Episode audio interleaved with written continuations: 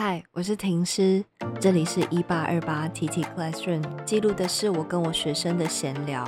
透过闲聊建立观点，没有说教，不给答案，因为思考是自己的事嘛。愿这个频道出现的所有观点能帮助你想清楚你自己要干嘛。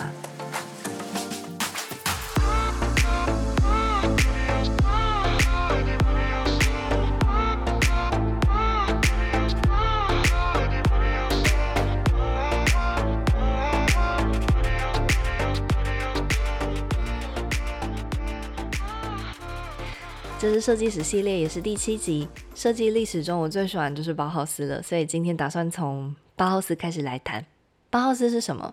如果你喜欢极简的生活，这背后的美学思维都来自于包豪斯。它是世界上第一间教设计的学校。这间学校里聚集了当时最前卫、最叛逆的老师与学生。它标新立异，它辉煌并昙花一现。它只近十四年就关闭。以办学的标准来看，它并不是一间很成功的学校。但是包豪斯的影响力以另一种形态复活在我们如今的生活当中。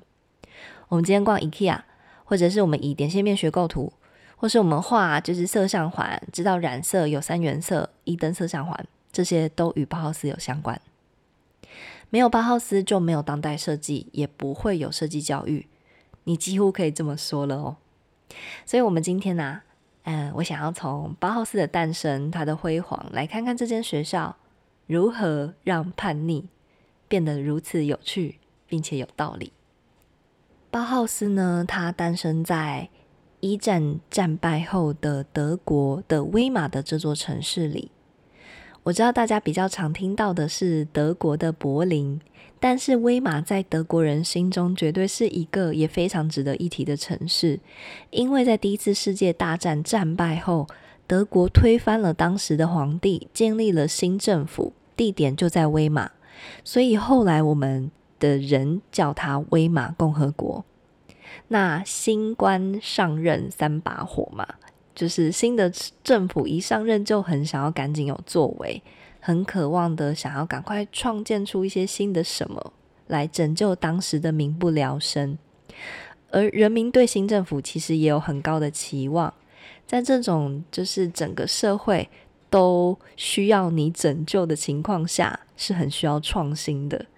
那包豪斯的创办人葛罗佩斯呢，他就说：“哦，我有一个想法，他认为。”现在的国家极度需要新人类来协助新政府，需要各种不同行业的人彼此合作，透过教育产出一种感性与理性兼具的新人类。那他的想法是这样：他觉得感性可以透过艺术来去熏陶、来培养，而理性可以透过建筑技术的探索来建立。这件事情呢？很快就受到威马政府的认同与支持，因此创办了世界上第一间专门培育建筑师的学校。后来的人回顾历史，才发现，其实葛罗佩斯所说的新人类，我们现在就叫做设计师啦。所以以后长辈啊说学设计没有前途，你可是新人类，你要坚定一点哈。那新人类到底要怎么被培育呢？葛罗佩斯他招聚各种职业的人。有画家，有工匠，然后也有工厂的师傅，就是技术的人员，也有商人、资本家，一起筹划课程，试图找到这一些来自各行各业专业的人士们的共同语言。例如，呃，现在非常常听见的，比方说点线面或者是三原色，都是当时奠定下来的。包浩斯非常重视找到人与人之间的共同性。其实这件事让我非常感动。我备课的时候有找到格罗佩斯，也就是包豪斯第一任校长，他提案给政府的时候所写的办学宗旨。其实我当时看到有掉眼泪。我掉眼泪的原因有两个，第一个是因为德国战败了嘛，民不聊生，死伤惨重。其实他们本应该要非常怨恨，或者是堕落。总之，人不是都是这样吗？受挫的时候都需要一阵子迷茫和借酒消愁。如果我是新上任的政府，为了讨好民怨，就是我应该会打算转移焦点，就是先责怪说啊，千错万错都是法国人的错这样子。但是威马政府没有搞，就是操弄人心那一套。整个威马政府啊，全国上下只想着一件事情，就是向内自省，解决问题。因为如果要复仇的话，你会整天活在那个怨恨里面，只会让自己变弱。你真的要振作起来，你只能往前走。我认为这一种面对失败的态度很不容易。我觉得威马政府是非常有远见的政府。以及当时的德国精英与人民都让我觉得非常佩服。虽然啦，后来大家也知道历史，就是纳粹的崛起很令人失望，因为威玛政府就结束了。但是我觉得这个政府曾经存在过，以人性而言，我觉得我还是看到了光辉，这是我第一个感动。第二个感动是，呃。包浩斯他不断的在寻找共同语言这件事情，真的也是逼得我一个快落泪。如果大家对美术史有研究，就会知道，一战之后，艺术家们普遍开始在画作中去除掉文化的痕迹。你会想说，诶，你会以为艺术跟文化其实是很像，或者是经常两个同时被提及的事情。可是呢，嗯，你会看到在历史上面。抽象的风格在一段时间里突然之间大量出现，这并不是因为那个时候的画家都就是中外星人的诡计，然后都失去了写实的能力，不是这样，而是他们想要透过这种去文化，就是把文化去除掉的抽象作品，来表达对战争的厌恶。因为文化虽然令人着迷，可是文化也是最容易让人产生偏见与歧视的主要原因。嗯，为了帮助大家理解啊，我用一个我自己的例子哈。我是一个老师，啊，有时候在带班的时候也很常看到，就是团体与团小团体之间会互相的，就是看不起对方哈。比方说，喜欢穿搭的穿搭仔，他就会歧视动漫仔，觉得啊很宅。那动漫仔呢，就会歧视八加九，觉得他们很吵。那八加九就会歧视读书团，就觉得他们死读书。然后读书团就会歧视所有人这样子哈。那因此呢？就是你看事情要客观本来就不容易，那人是很容易被文化蒙住双双眼的。如果呃真的要和平呢，其实就必须要去除掉文化之后，来看到我们共同生而为人的共同性，也就是我们都生而为人，没有必要用战争把彼此逼到绝境。因此。包豪斯的存在也象征了一种反战的思维，而这样的思维长在一个战败国身上，这让我觉得相当以德报怨，很感动。包豪斯这间学校在当时的古典艺术学院的眼里是很反骨、很叛逆的，所以其实他们也蛮被整个社会排挤，甚至后来政府也帮不了他们了，也没有支持他们了，甚至他们所到之处。都被讨厌。简单举一个例子来表达他们有多么的叛逆吼，就是今天如果我提到欧洲的建筑，你肯定会想到城堡或者是教堂，对不对？啊，没错哈。但是包豪斯呢，他们就会故意盖一个非常科幻感的极简立方体，然后就盖在古堡的旁边，非常煞风景。可是师生都会跟那个。合照，然后还笑得很开心，这样子就很 很有意思哈。所以其实我们可以看得到这一群呃师生呢，真的是怪咖，但他们可爱的叛逆背后啊，其实藏着一个很伟大的动机，叫做他们渴望和平。回到我们今天的主题，就是要来谈叛逆。我想要来问，就是今天与我聊这个主题的十八岁来宾熊猫，你的成长过程里。有没有叛逆过？就是像包豪斯这样做一些奇怪的事情，然后可能被讨厌，但其实你是想要表达一些理念。你觉得那是一个怎么样的心态？以及你现在怎么看待自己当时的状态呢？叛逆嘛，嗯，我觉得啦，大家应该或多或少都会一点吧。是啊，是对吧？对吧？对吧？我想你应该，呃，我是蛮叛逆的，对吧？就我们对你的认识，少不了叛逆的吧？嗯嗯，是。我我也是有的啦。就是虽然我我觉得我应该看起来还蛮乖乖牌的，哦，对，但是我觉得还是算是有经历过的。嗯但是只是我的我的我那时候的叛逆可能没有像大家所认知的叛逆那么的偏激。就是没有揍老师这呃，对，我我还没那么勇敢，我是属拉。那你的是什么？大概是在国中时期的时候吧，嗯，就是我那时候开始会有一些我自己的想法，嗯，就是我开始会觉得大人讲的东西不太对，就是我会觉得他们为什么要跟我提那么多东西，然后讲那么多道理，然后我就开始听不下去，这样子。如果举例来说，有没有比较就是具体的例子，就是他们否定你的什么东西？就像是那个时候，可能我想要去从事某一个东西，我想要去执行它，然后我想要做这个，然后我就开始跟大人们去提这件事情，嗯然后他们可能就会常常听到的回答就是，没有你想的那么容易哦，嗯就是现实没有那么简单，然后就是他们可以开始跟你讲你的他们的经验，然后来否定掉你的想法，就是哎、而且啊。我观察到的一个共通现象，就是那些大人反对的速度都超快的。就是想都没想先反对这样。对，就是感觉好像 小孩子们开始有了自己的想法，嗯然后去跟父母提，嗯然后不知道为什么，好不一定是父母，就是大人们好像都会优先去反对，嗯做出一个反对的反应。嗯为什么啊？我觉得我我很不能理解，就是你可以听听啊，但是为什么我听到都是优先反对？好像还蛮多人都遇过这样的一个状况。哦，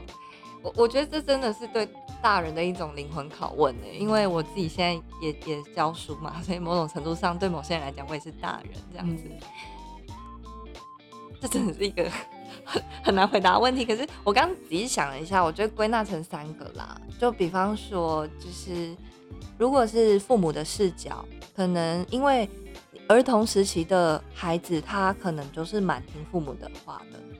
因为他觉得父母讲的可能都对，他也没多想什么。可是等他开始青少年时期，交了一些朋友啊，或者是他在外面有一些新的一些呃观念回到家里的时候，然后他开始想要有自己的想法，然后开始会拒绝父母的一些安排，或者是他想提出自己一些新的安排，父母是不同意的的这个时候，父母会有很大的不习惯，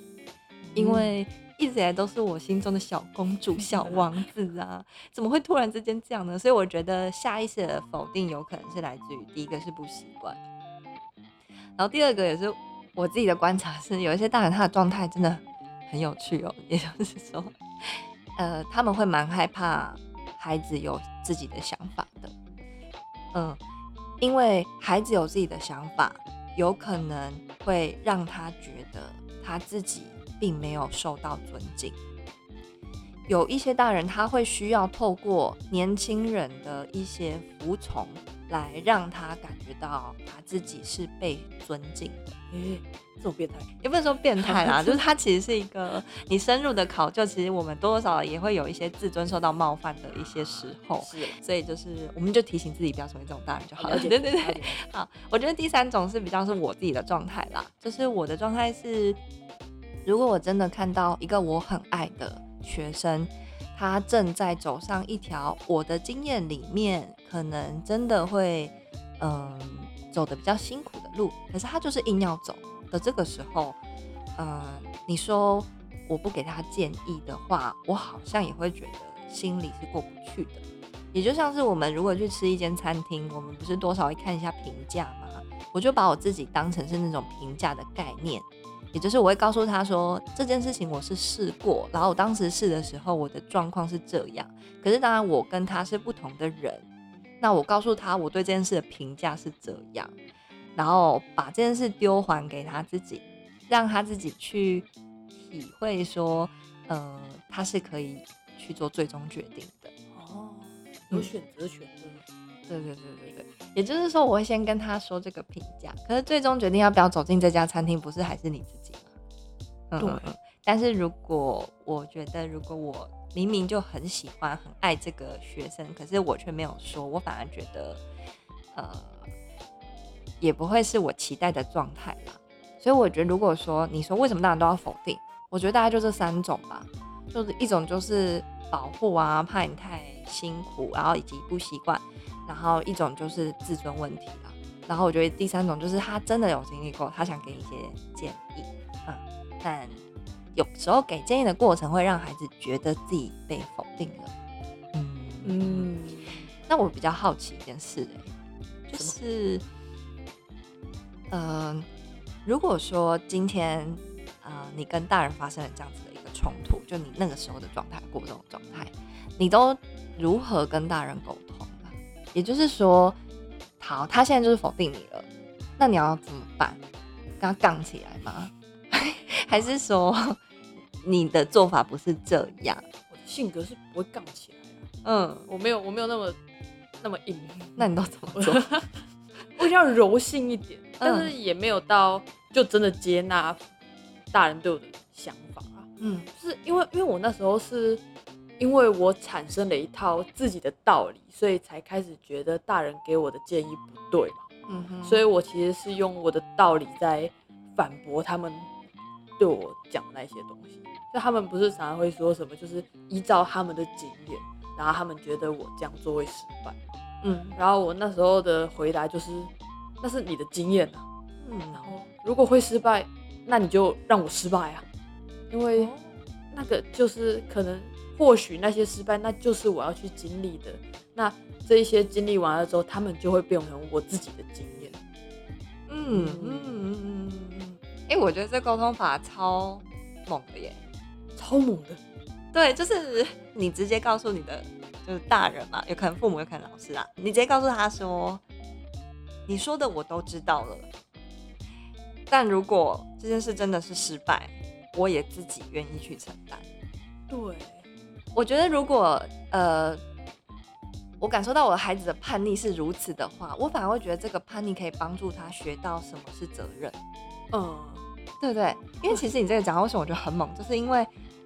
如果今天我孩子这样跟我讲，我真的会 let it go，哎、我会让他走，因为他知道什么是责任，嗯他知道今天如果我失败，我做这个决定，然后我失败，我可以自己承受。这很重要欸。但是当然啦，他真的能不能自己承受也很困难说，就是有可能他当下觉得可以这样子，可是我觉得他今天说出来这东西，有点就是说我会为我自己负责，嗯你说的其实我知道了，但我想要试看看，你们愿不愿意给我一个机会试看看？其实感觉好像不是很多人都可以这样，就是他们其实也还说不出自己想要什么，只是他们只是觉得自己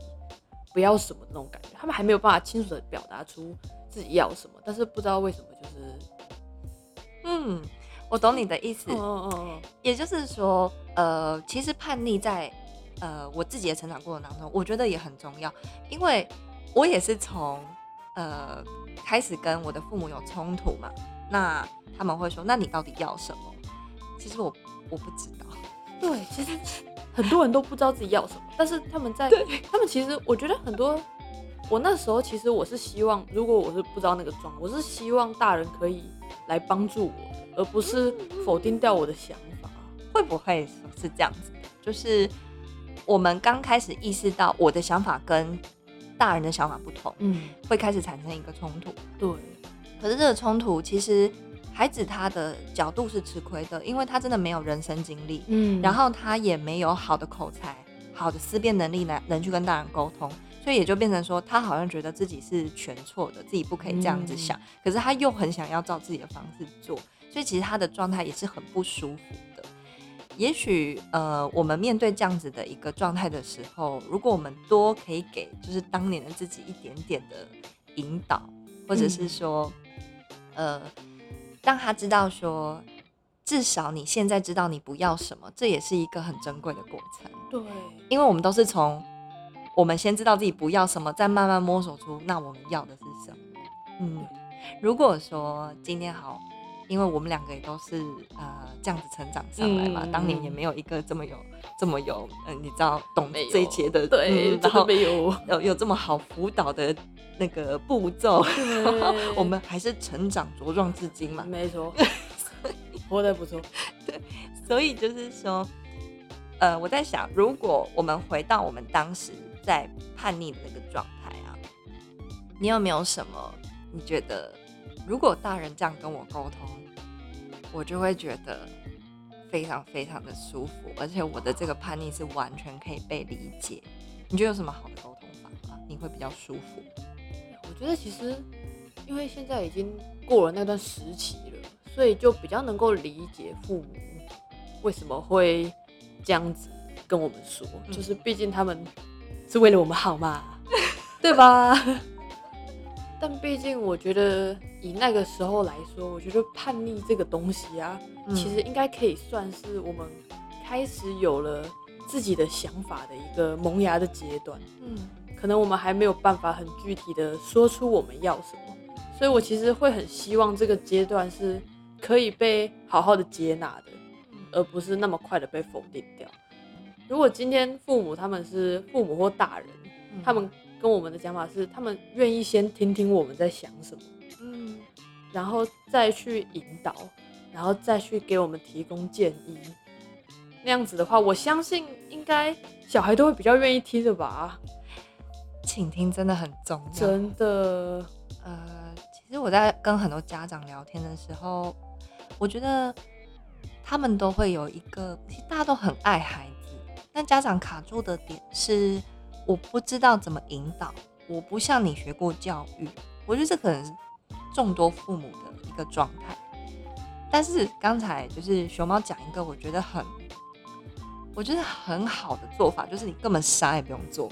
你就是先倾听。嗯，你光是先让他讲，哎、那你是怎么想的？我很好奇你是怎么想的，让他试着表达看看的时候，某种程度上，孩子在说的过程，也许正在整理他自己。嗯，我觉得这其实就是一种，呃，无声胜有声的一种引导。对，嗯可能光是愿意听就已经让小孩觉得很开心，因为我觉得大人常常会觉得自己毕竟教了这个小孩那么久，嗯所以大人会觉得自己对这些小孩有一定程度的理解。嗯但是当进入叛逆期时，那时候孩子开始产生了，我们开始产生了一些其他的想法，是需要重新被理解的。这时候如果大人们还愿意去听，对我们来就已经是一个很大的安慰了。是，而且我觉得，呃，我自己也会这样提醒我自己啦，就是有时候我还是真的很害怕你们跌倒，真 的很害怕你们会痛。呃，可是我今天听跟你这样聊完，我我有个新的想法，就是也许叛逆一点都不可怕，而且也许只有叛逆才能够真的让你学到什么是责任感。对，就是他真的痛了，然后我我当然并不会嘲笑说，哈哈，我跟你讲过吧，就是我当然会这样，可是我会告诉他说，就是你今天有想法很棒，你去试看看，但是我会提醒你有可能会失败，然后嗯。你去做了，然后失败了，你回过头来没关系，我还是会抱抱你，因为你还是孩子。然后哦，窝心哦，对，我觉得这个才是一个，而且他在可以在这整件事情学到，我觉得他必须为自己的失败负责任，因为当初这个决定是他做的。对，但是他失败之后，他回到你身边，你还是会继续爱他，他会感觉到嗯你们的关系是更亲密的。比起你一开始把他保护的好好的，嗯，还不如出去让他学习，让他去成长，嗯为自己的选择负责，我们才能茁壮。嗯 嗯嗯，我很喜欢熊猫说的，人是需要不断重新被理解的，因为叛逆只是一阵子，不会是一辈子。巴赫斯透过叛逆，用尽一切所有被讨厌的勇气，想让国家从战败的低迷士气里赶快恢复原状。我想起自己小时候顶撞过的教条、呛过的老师、犯过的家规与校规，从来也不是因为我想要成为一个坏小孩，而是我不知道该如何表达我对旧体制的失望与对新体制的渴望。这个矛盾带来的不舒服，会逼着我激烈去冲撞，仿佛不这么激烈不代表我活过一样，真的是荷尔蒙。每当我想起自己这个状态，会让我比较有耐心的去应对正在这个状态里的学生。我知道那是一个正在平衡内在我与外在我的一个过程，是一个必须存在的过程。然而，叛逆也是没有方向性的，总有一天你要自己找到那一个平衡点。我希望叛逆对你的人生带来的破坏力可以小一些，不要像我一样。也期待社会能够更友善的看待叛逆中的少年，因为我相信大多数的他们要的跟包豪斯一样，只是内在的和平。我是婷师，我们下课。